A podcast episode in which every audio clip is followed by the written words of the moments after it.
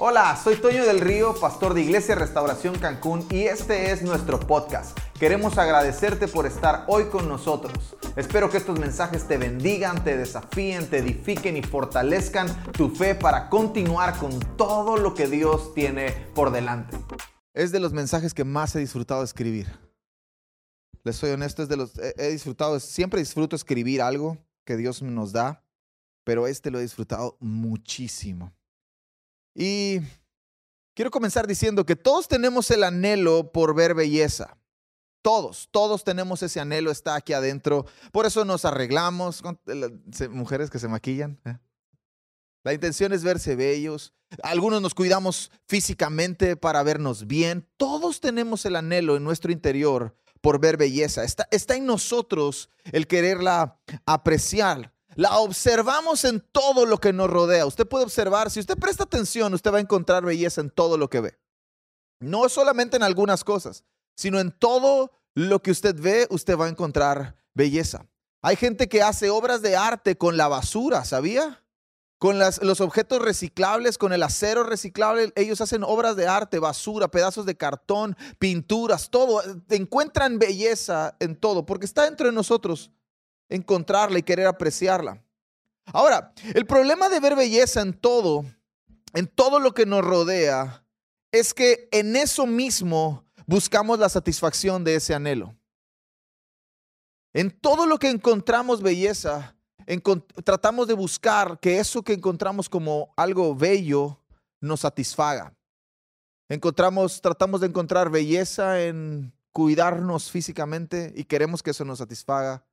Tratamos de encontrar belleza en alguien más y queremos que alguien más nos satisfaga. Tratamos de encontrar belleza en nuestro trabajo y queremos que nuestro trabajo nos satisfaga. Y eso es imposible. Porque la belleza que anhela tu ser, el deseo y el anhelo por belleza que usted y yo sentimos, solo puede ser satisfecho por aquel que lo llena todo. Nada de lo que está fuera de Dios puede satisfacer el deseo por belleza que está en nuestro interior. El único que tiene la capacidad de satisfacer ese anhelo y ese deseo que está dentro de nosotros y que Él mismo lo puso es Dios. Usted no va, a encontrar belleza en todos lados, pero usted no va a encontrar satisfacción en todos lados. Pero en el momento que usted encuentra la belleza de Dios, usted encuentra satisfacción en Dios. El libro de Cantares, capítulo 5, verso 2. Me encanta este pasaje. He escuchado un montón de historias acerca de cantares y algunos utilizan este libro con una connotación o un contexto errado. El libro de cantares es la historia entre dos enamorados. Es la progresión de una mujer enamorada de su amado. Y creo firmemente que es la progresión del amor de la iglesia para Jesús. Y Cantares capítulo 5, verso 2 dice, yo dormía, pero mi corazón estaba atento. Mi corazón velaba, dice alguna versión. Yo dormía y mi corazón velaba. Y el, ese velo hacía que yo esperara la voz de mi amado que me llamaba. ¿A mí qué me enseña eso? Me enseña que usted y yo podemos estar aquí Podemos caminar por la vida, podemos estar literalmente o a lo mejor espiritualmente dormidos, pero tu corazón, tu espíritu, algo aquí adentro está deseando encontrarse con una belleza que solo Dios puede satisfacer. Tú estás dormido, el escritor dice, yo dormía, pero mi corazón estaba atento. Mi corazón velaba. Yo estoy, a lo mejor estoy distraído, a lo mejor estoy haciendo otras cosas, pero en esas otras cosas que estoy haciendo, estoy tratando de encontrar la satisfacción que solo Dios me puede dar. Estoy tratando de encontrar belleza en todo lo que hago, en todo lo que tengo, y por eso siempre quiero más, porque nunca estoy satisfecho. Pero en el momento que encuentras, te encuentras con la belleza de Dios, hay una satisfacción para tu corazón. Es un deseo que quizá no te das cuenta. Es un deseo que quizá no le das importancia, pero ahí está. El deseo por belleza, el deseo por encontrar. Quizá estés dormido a eso. Quizá estés aquí y probablemente tengas sueño. Pero tu corazón, aquí adentro, hay algo que está diciendo. Deseo, lo necesito.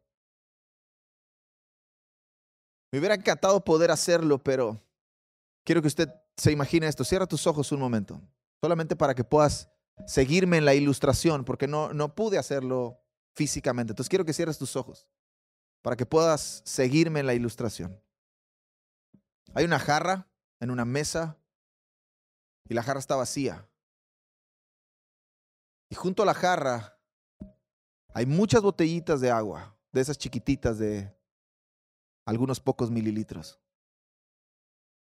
Y esas botellitas representan nuestro trabajo, nuestros hijos, nuestros placeres, nuestras actividades, todo lo que nos rodea. Esas botellitas representan eso. Y la jarra somos tú y yo la jarra vacía. Entonces, con el pasar del tiempo, tratamos de llenar esa jarra vacía con esas pequeñas botellitas de agua. Ahora piensa que las estás vaciando. Son algunas cuantas, cinco, seis. Tu jarra es de tres, cuatro litros. Entonces, al final de vaciar las cinco o seis jarras, cinco o seis botellitas, te das cuenta que la jarra sigue vacía sigue sin poder llenarse. Pero de pronto, junto a la mesa, hay un galón de 20 litros, hay un botellón de 20 litros de agua. Y ahora comienza a vaciar ese botellón de 20 litros de agua en la jarra. La jarra es de 4 litros. Tarde o temprano, la jarra estará llena hasta rebosar. El botellón de 20 litros de agua es nuestro Señor Jesús. Él es el agua de vida eterna. Y aquel que bebe de Él nunca tendrá sed, porque no se detiene. ¿Pudiste? ¿Alguien pudo seguirme? Es un deseo. Quizá estamos dormidos, pero pero está ahí adentro. Nuestro corazón está despierto esperando la voz de tu amado, esperando la voz de Dios que te dice, ven, ven, ven. Yo quiero que veamos en uno de mis salmos favoritos. Antes de entender todo lo que hoy entiendo de este salmo, ya era de mis favoritos, porque el verso 10 dice, aunque mi padre y mi madre me dejaran, con todo eso el Señor me recogerá. Es el Salmo capítulo 27. Es de mis salmos favoritos porque expresa tanto que hoy quiero hablar con ustedes. Y si hay alguien que la belleza de Dios lo consumía, era David. Es el único hombre en toda la Biblia que literalmente le dice a Dios, te amo. Ahora nosotros lo cantamos, ahora nosotros lo decimos, pero en aquel entonces, en la historia bíblica, en todo el relato bíblico, Solo David dijo, te amo. Solo David decía, Dios te amo. Solo David era el que decía, no daré descanso a mis párpados hasta que encuentre un lugar para ti. Solo David decía, no voy a parar, no, no voy a descansar hasta que yo encuentre la forma de llevar el arca hasta mi casa. La belleza de Dios consumía a David y creo con todo mi corazón que tú y yo podemos vivir en este tiempo así que podemos dejar de intentar satisfacer la necesidad y el anhelo de nuestro corazón por belleza en cualquier otra cosa y encontrar satisfacción en la belleza de Dios. Que podemos ver a Dios y amarlo con todo nuestro corazón y amarlo con toda nuestra mente y amarlo con todas nuestras fuerzas y anhelarlo y quererlo y desearlo y que Él satisfaga los deseos más profundos y las cosas más allá adentro que tú y yo podamos tener. El Salmo capítulo 27 en el verso 1 dice esto, el Señor es mi luz y mi salvación. Entonces, ¿por qué habría de temer? El Señor es mi fortaleza y me protege del peligro. Entonces, ¿por qué habría de temblar? Cuando los malvados vengan a devorarme, cuando mis enemigos y mis adversarios me ataquen, tropezarán y caerán. Aunque un ejército acampe, un ejército poderoso me rodee, mi corazón no temerá. Aunque me ataquen, permaneceré confiado. Lo único que le pido al Señor, lo que más anhelo. Ponga atención a esas palabras. Lo único que le pido al Señor, lo que más anhelo. Yo he escuchado un montón de cristianos decir, lo que más anhelo es que mi familia conozca a Jesús. He escuchado un montón de creyentes decir, lo que más deseo es que Dios me bendiga. Lo que más quiero es que Dios incremente mi economía. Y David dice, e-, era el rey David, no tenía todo. Y dice, todavía hay algo que quiero, todavía hay algo que deseo, lo único que quiero, lo que más anhelo. El deseo más profundo de mi corazón es vivir en la casa del Señor todos los días de mi vida, deleitándome en la perfección del Señor y meditando dentro de su templo. No quiero otra cosa más que pasar tiempo con Dios. Hay belleza en todo lo que me rodea. Hay cosas hermosas en todo lo que tengo. Pero lo que más deseo, lo único que quiero, es pasar tiempo con Dios. Ahora, algo extraordinario de este pasaje es que David dice que iba a meditar dentro de su templo. Y el templo que usted y yo conocemos, el templo de Salomón, que es el templo de la historia de David, de la temporada y de la, de la época de David, se construyó 30 o 40 años después de que David escribe este salmo. Entonces, ¿qué templo? No había templo. ¿Qué templo David estaba anhelando? Ese templo al que usted y yo, como decía Víctor las semanas pasadas, ahora usted y yo tenemos acceso. El templo de la presencia de Dios, de la cercanía del trono de Dios. A ese templo que podemos entrar en cualquier lugar, en cualquier momento, a cualquier hora, cualquier día y sea cual sea nuestra circunstancia. David estaba ahí 30 o 40 años antes de que existiera un lugar físico. David decía, yo quiero estar ahí adentro, en el secreto de Dios, metido en la presencia de Dios, meditando en su belleza. Algunas versiones dicen contemplar. Los primeros versos revelan que cuando todo está complicado a nuestro alrededor, el, verso 1, 2 y 3 revelan que cuando todo está complicado a nuestro alrededor, el lugar donde hayamos puesto nuestra confianza determinará si permanecemos o no. Yo no quiero poner mi confianza en lo que hago. No quiero poner mi confianza en lo que tengo. No quiero poner mi confianza en lo que soy. Quiero poner mi confianza en aquel que no cambia nunca. Quiero poner mi confianza en aquel que es eterno que es inconmovible, que no hay sombra de variación en Él. Quiero poner mi confianza en aquel que es eterno. Porque si yo pongo mi confianza en todo lo demás, todo lo demás me va a mover. Pero si yo pongo mi confianza en Él, tú y yo vamos a permanecer. Y no sé si sepas, pero los días están empeorando. no quiero ser pesimista, pero la cosa no va a mejorar probablemente empeore. Probablemente se ponga más complicado de lo que está ahora. Tantas cosas sucediendo, tantas eh, cosas extrañas que parecen incomprensibles, pero están dentro del plan de Dios, están sucediendo. Y lo único que nos va a sostener es cuánto le amamos a Él. No cuánto sé de Él, no cuánto sé de la Biblia, sino cuánto le amo a Él. David está siendo perseguido, está siendo atacado. Saúl había contratado tres mil sicarios para perseguirlo por todo el reino. Y David dice, aunque un ejército poderoso venga contra mí, yo no temeré. Algunos se nos poncha la llanta y nos morimos de miedo, Nos hablan del, nos habla el de la renta y nos dice, hey, te voy a subir la renta y uh, nos habla del trabajo y nos dice, hey, este, ya no puedes continuar con todas las horas que tenías, vas a tener menos horas y vas a ganar menos. Hey, no llegaste a las metas que necesitábamos llegar en la empresa, ni modo, no te podemos pagar. Hey, por la pandemia no va a haber aguinaldo. ¿Dónde tienes puesta tu confianza? Porque el lugar donde tengas tu confianza determina si permaneces o no. David permanece confiando en su Señor. Y en esta versión que te leí, el verso 4 dice, deleitándome en la perfección del Señor. Pero las versiones más tradicionales dicen contemplar. Y a mí me gusta esa palabra. No sé si a usted, pero a mí me gusta esa palabra. Porque creo que esta generación ha perdido dos cosas. La primera es la capacidad de asombro.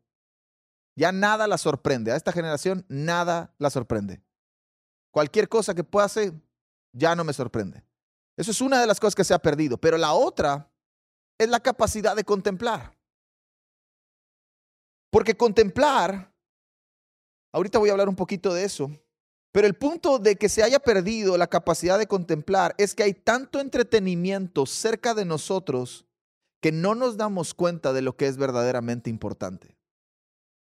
Están sucediendo tantas cosas a nuestro alrededor y tan rápido que hemos perdido la capacidad de contemplar. Por ejemplo, ¿a cuántos de los esposos les ha pasado que sus esposas se hacen algo en el cabello y nunca lo notan?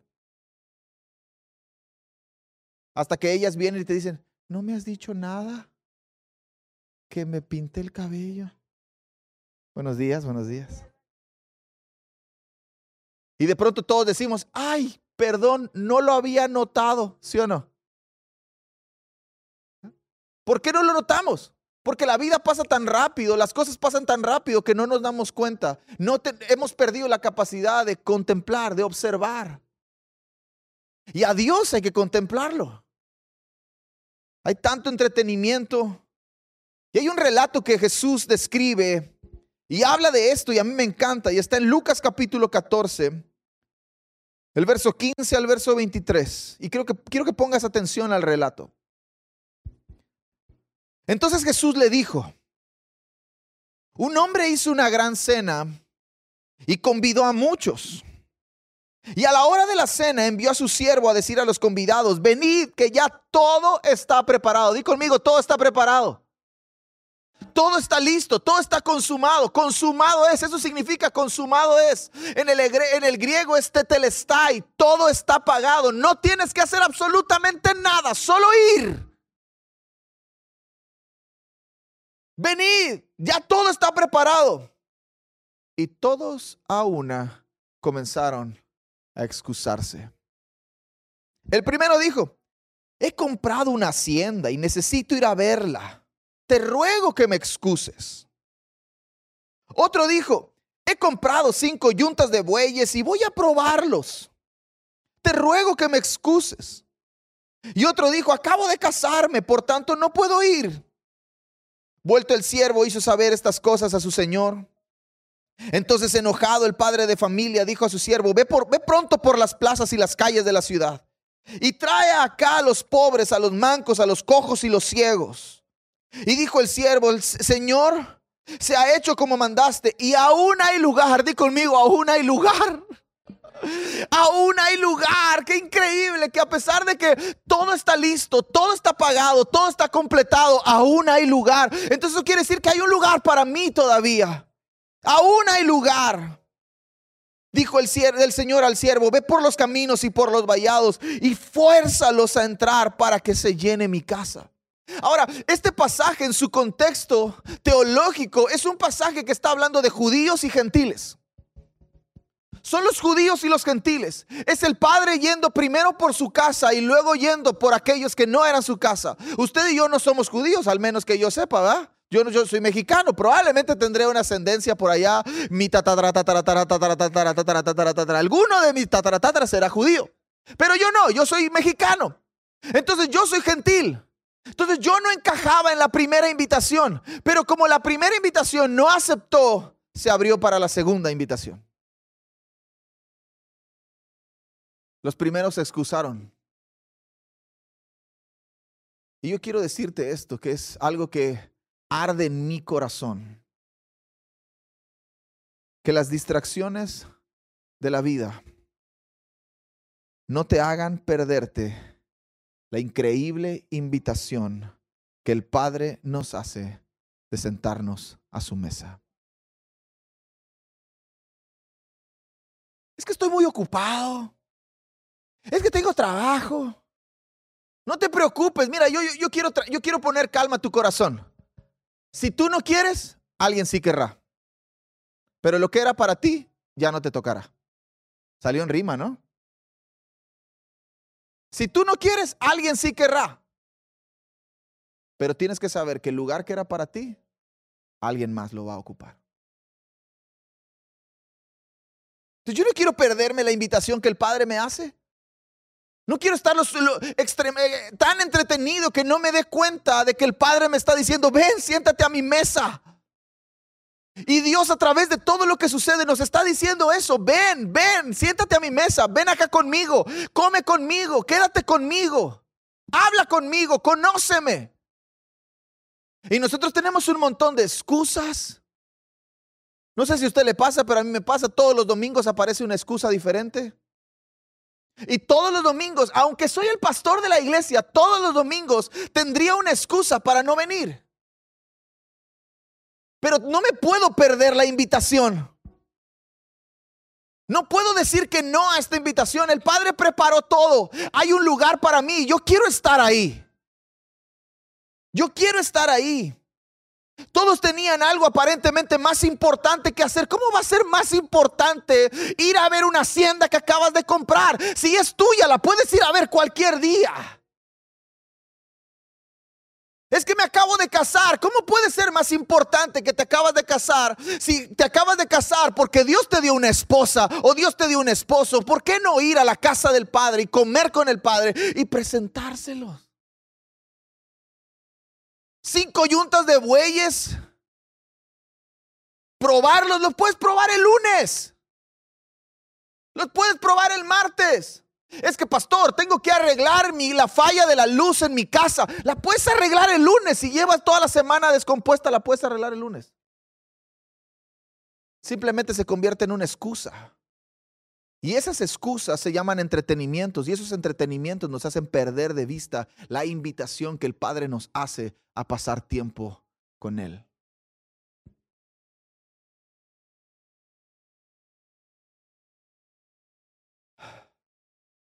Todos tenían algo más importante que hacer, pero ¿qué puede ser más importante que contemplar al Rey de los cielos, al ser jamás creado, al único y sabio Dios. Creo que este es el mensaje de los últimos tiempos. Creo que este es el mensaje de los últimos tiempos.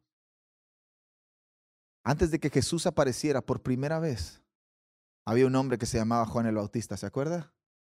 Y su mensaje era, arrepiéntanse, porque el reino de los cielos está cerca. Hoy Él prometió que volvería por segunda vez. Entonces el mensaje de los que estamos aquí es, hey, arrepiéntanse, porque el reino de los cielos está entre nosotros, pero el rey de los cielos viene pronto. Ese es nuestro mensaje. El mensaje quizás de las últimas generaciones antes de que Él vuelva como Juan el Bautista, levantar la mano y decir, he aquí. Juan estaba bautizando. Juan estaba haciendo lo que tenía su llamado. Su llamado era preparar el camino. Nuestro llamado es preparar el camino para Él que vuelve. Y podemos usar esa expresión, he aquí, que en el original es una palabra que significa contemplen. Contemplen. Son las palabras que Juan decía el día que Jesús llegó a donde él estaba. Su asignación está cumplida y quiero ser bien honesto contigo. En la vida he querido que alguien me conozca. Mi asignación estará cumplida si tú sales de este lugar amando más a Jesús de lo que entraste cuando cruzaste esa puerta. Esa es mi asignación. Mi asignación no es tener la iglesia más grande de la ciudad. Mi asignación no es ser el pastor más famoso de la ciudad. Mi asignación no es tener la iglesia más cool, más chida, más padre de toda la ciudad. Mi asignación es que tú ames a Jesús hasta el punto de que seas capaz de dar la vida por Él. Esa es mi asignación. Que lo ames tanto que no tengas excusas para acercarte a Él. Que lo ames tanto que no tengas excusas para servirlo a Él. Que lo ames tanto que no tengas excusas para dar la vida por Él. Esa es mi asignación. Y pasaré el resto de mi vida diciéndote lo bello y lo hermoso que es Jesús. Es mi asignación.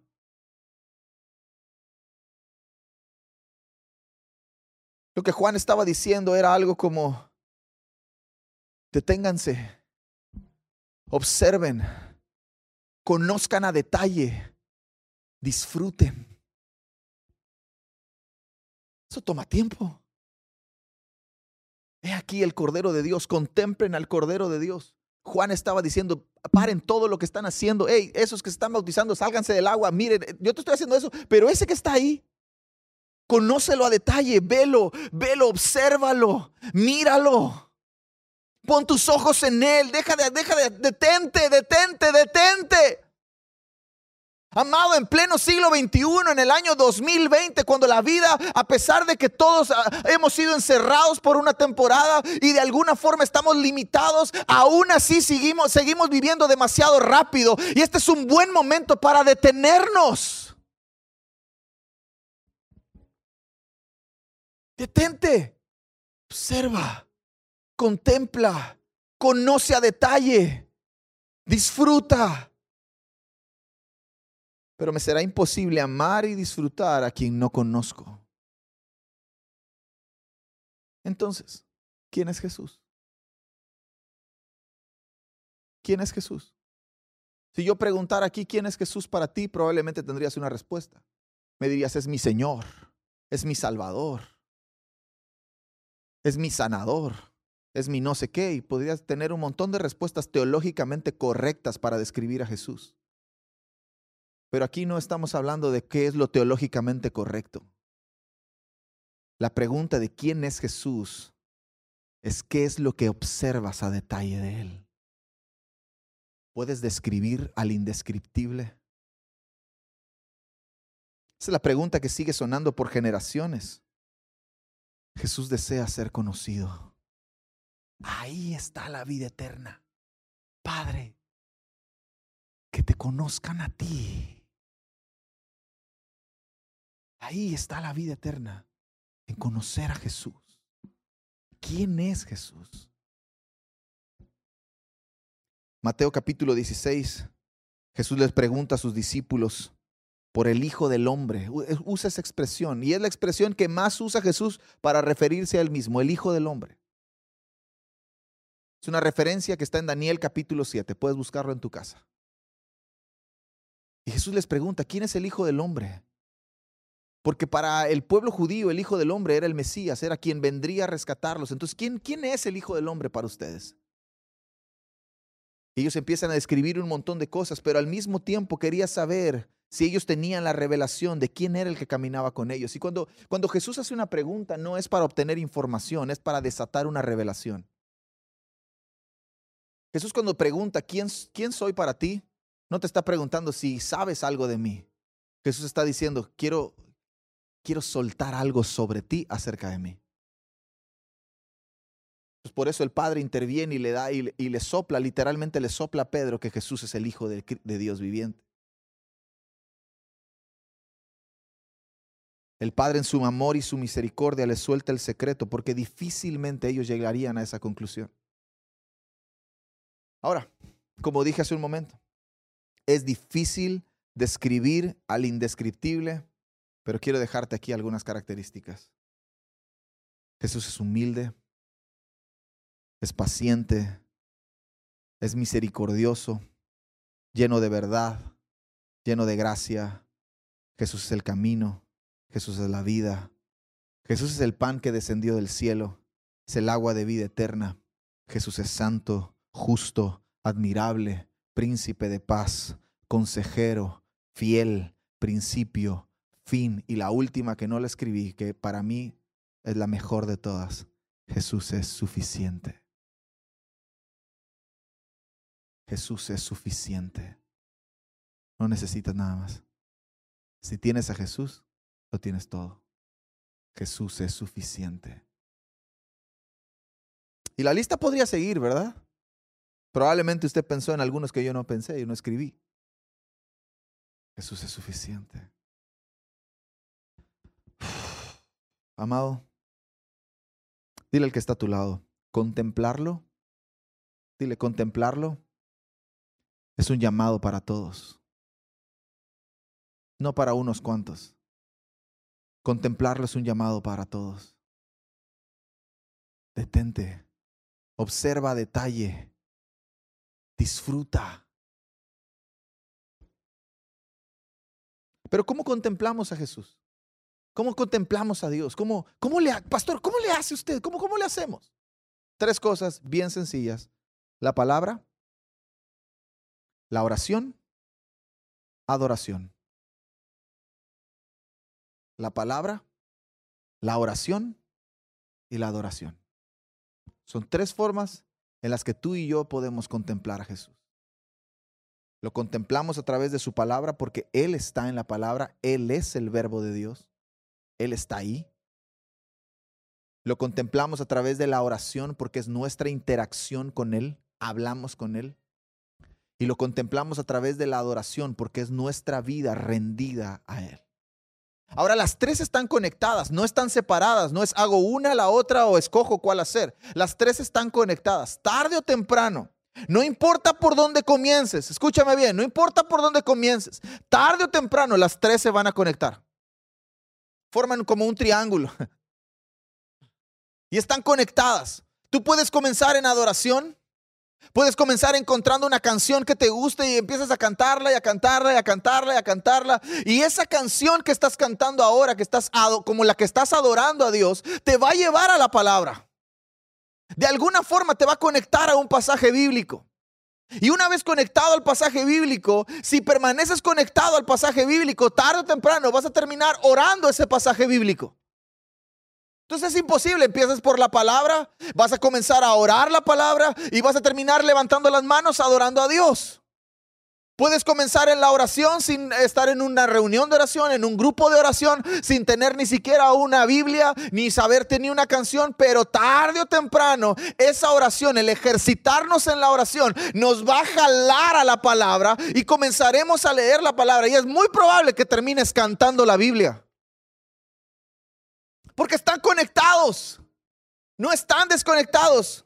Hay una conexión, una lleva a la otra y no importa dónde comiences. Dile al que está a tu lado, no importa dónde comiences. Vas a terminar haciendo las tres. Vas a terminar en la palabra, vas a terminar en la oración y vas a terminar en la adoración. Es imposible separarlas. Vas a terminar ahí. Y quiero terminar con el libro y el capítulo con el que comenzamos. Cantares capítulo 5. Cantares capítulo 5, verso 9.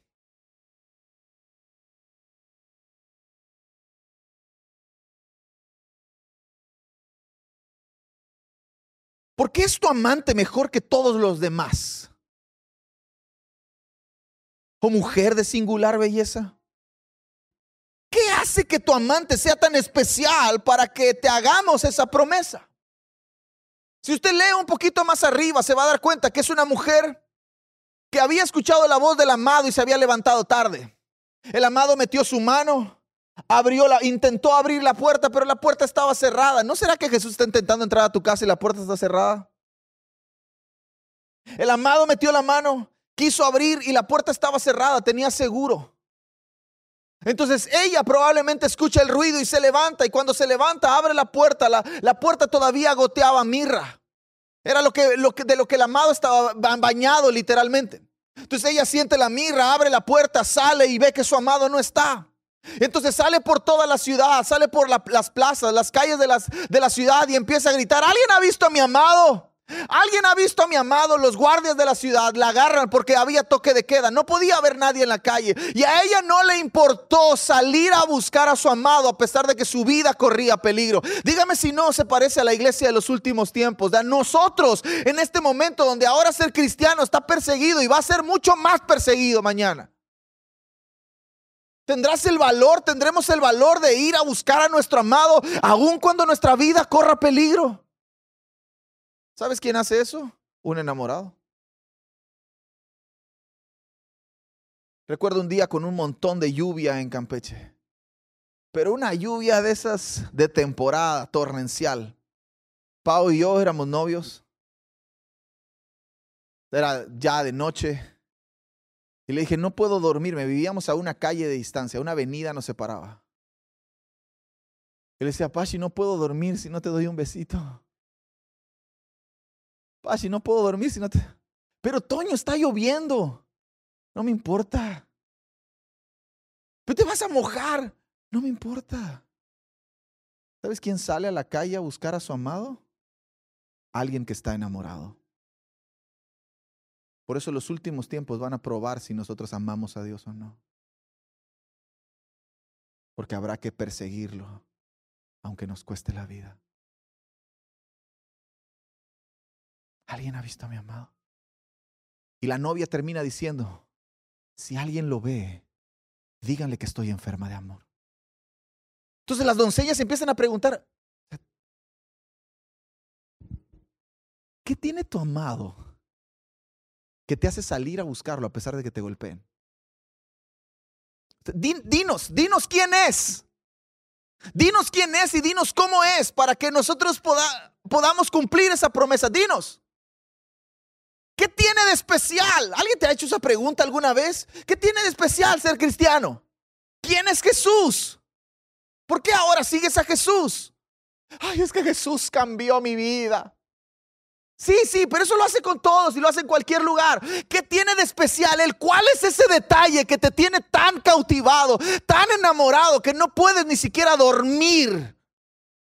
Que te despierta por las mañanas, que vas a la Biblia, aunque no entiendes nada, pero estás leyendo y leyendo y estás disfrutando y conociendo a detalle. ¿Qué tiene? ¿Qué lo hace especial? La novia había salido a buscar el novio. En el camino la detienen, la golpean.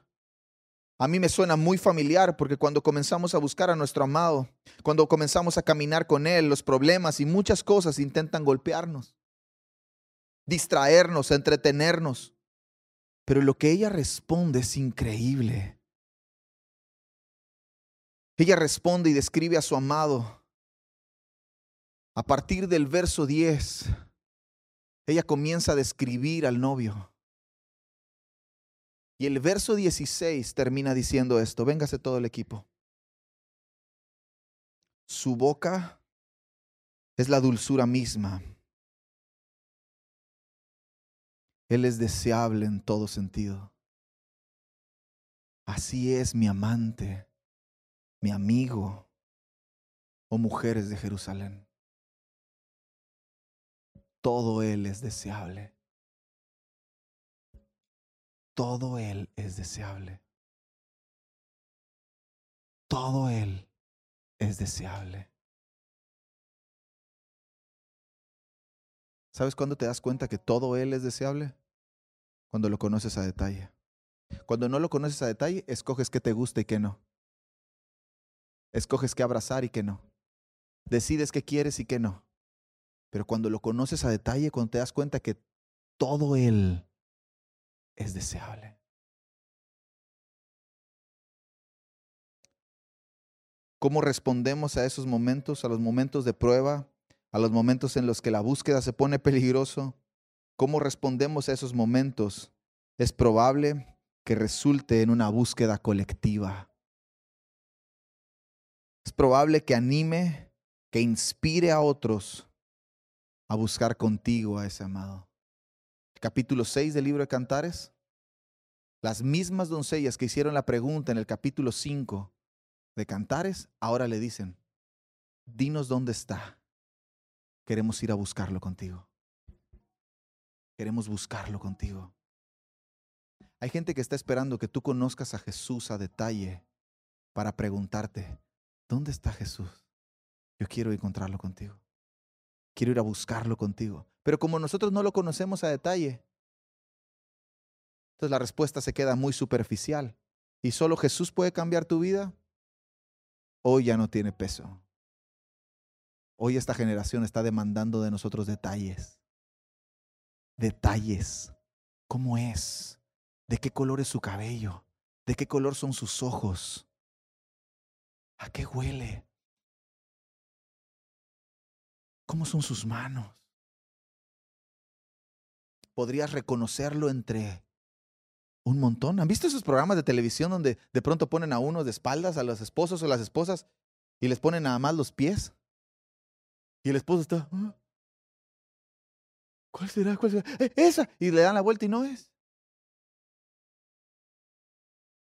¿Qué pasó? No lo conoce a detalle.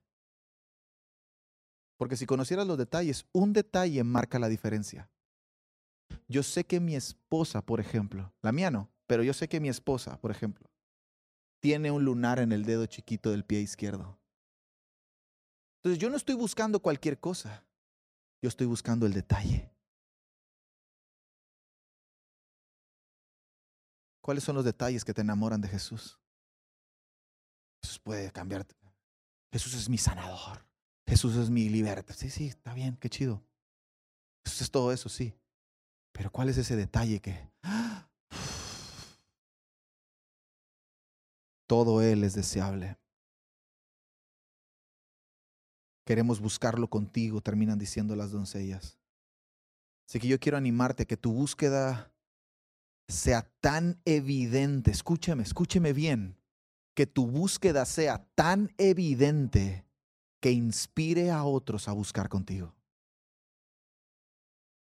Tu búsqueda no está aquí. ¿Qué? Tu búsqueda no está aquí. No venimos a buscar a Dios a la iglesia. No. Tu búsqueda está en tu casa. Tu búsqueda está en lo secreto. Tu búsqueda está en ese lugar donde no hay nadie más que tú y Dios.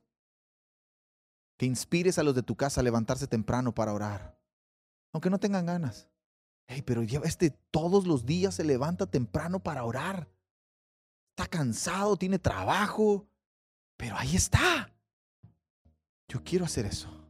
Que tu búsqueda sea tan evidente que inspire a otros a unirse. Hey, vamos a orar juntos. Yo quiero orar contigo. Que tu amor sea tan evidente que termine contagiando a otros. ¿Sabe qué me tiene a mí aquí en la iglesia? A mí no me tiene aquí en la iglesia que me hayan puesto como pastor o que cuando yo entregué mi vida a Jesús, lo que me contagió fueron las conversaciones de otros. Escuchar a mis amigos contar de las experiencias que ellos tenían con Dios. Jóvenes que yo acababa de conocer y, contaba una cosa uno y otra cosa otro y otra cosa otro. ¿Sabe qué llegaba yo a hacer a mi casa? Llegaba a mi casa, cerraba la puerta y decía, Dios, si tú estás con ellos, tú también estás conmigo. Lo que haces con ellos lo puedes hacer conmigo. Lo que les hablas a ellos, lo, yo quiero que me lo digas a mí. Dios, así como te conocen ellos, yo quiero conocerte, que tu búsqueda sea tan inspiradora que otros decidan buscar contigo. Que tu amor sea tan evidente que termine por contagiar a otros. Que el que estés parado junto a ti en el tiempo de la adoración porque tienes las manos levantadas todo el tiempo, termine diciendo, pues voy a levantar mi mano porque este está levantando las manos. Y en ese momento el Espíritu Santo venga sobre él y algo pase. Que tu amor sea tan evidente que termine por contagiar a otros. Que tu contemplación sea tan profunda que tu contemplación de Dios, de Jesús, sea tan profunda que puedas describirlo a detalle. Que cuando leas la Biblia, leas Génesis, encuentres a Jesús. Que cuando leas la Biblia y leas números, encuentres a Jesús. Que cuando leas Apocalipsis, encuentres a Jesús. Que cuando leas las cartas de Pablo, encuentres a Jesús. Y, y lo ves, lo conoces tan a detalle que sabes dónde está.